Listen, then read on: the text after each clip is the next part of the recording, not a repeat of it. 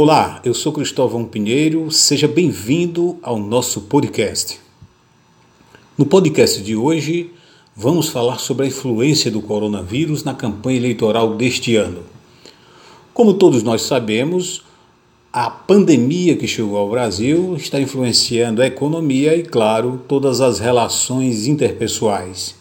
E quando falamos de relações interpessoais, lembramos que nós precisamos dessas relações cada vez mais fortes quando tratamos de campanha eleitoral.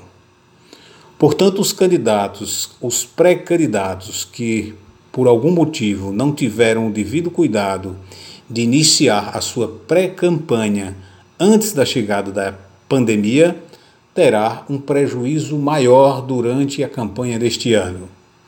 Digo isso porque Aqueles que iniciaram a sua pré-campanha já formaram um organograma, um cronograma e têm já algumas diretrizes tomadas para a campanha deste ano. Os menos atentos à pré-campanha vão sofrer mais que terão que realizar este trabalho de forma remota.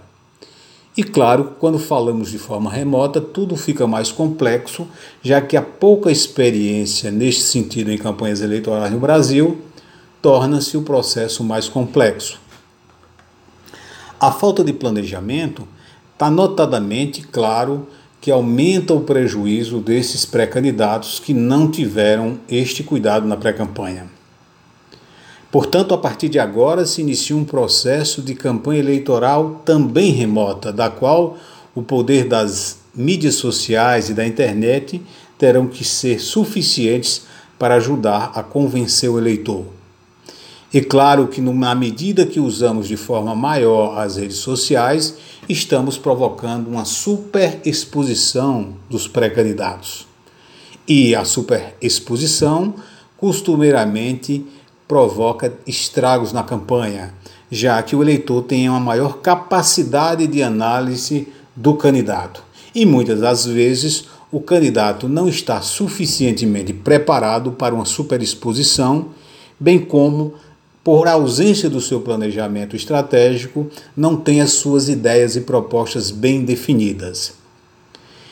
Por fim, é claro de que aquele que tem uma história de vida mais eficiente, mais presente na comunidade, poderá usar as redes sociais como grande argumento para vencer as eleições desse ano. E se usar a criatividade, poderá surpreender muitos candidatos que estão na estrada há muitos anos.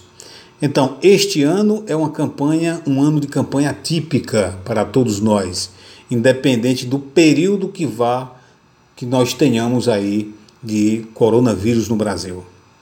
Esperamos que vença a criatividade e vença as melhores propostas. Esse foi o nosso podcast de hoje. Encontraremos você em breve aqui no nosso canal. Obrigado.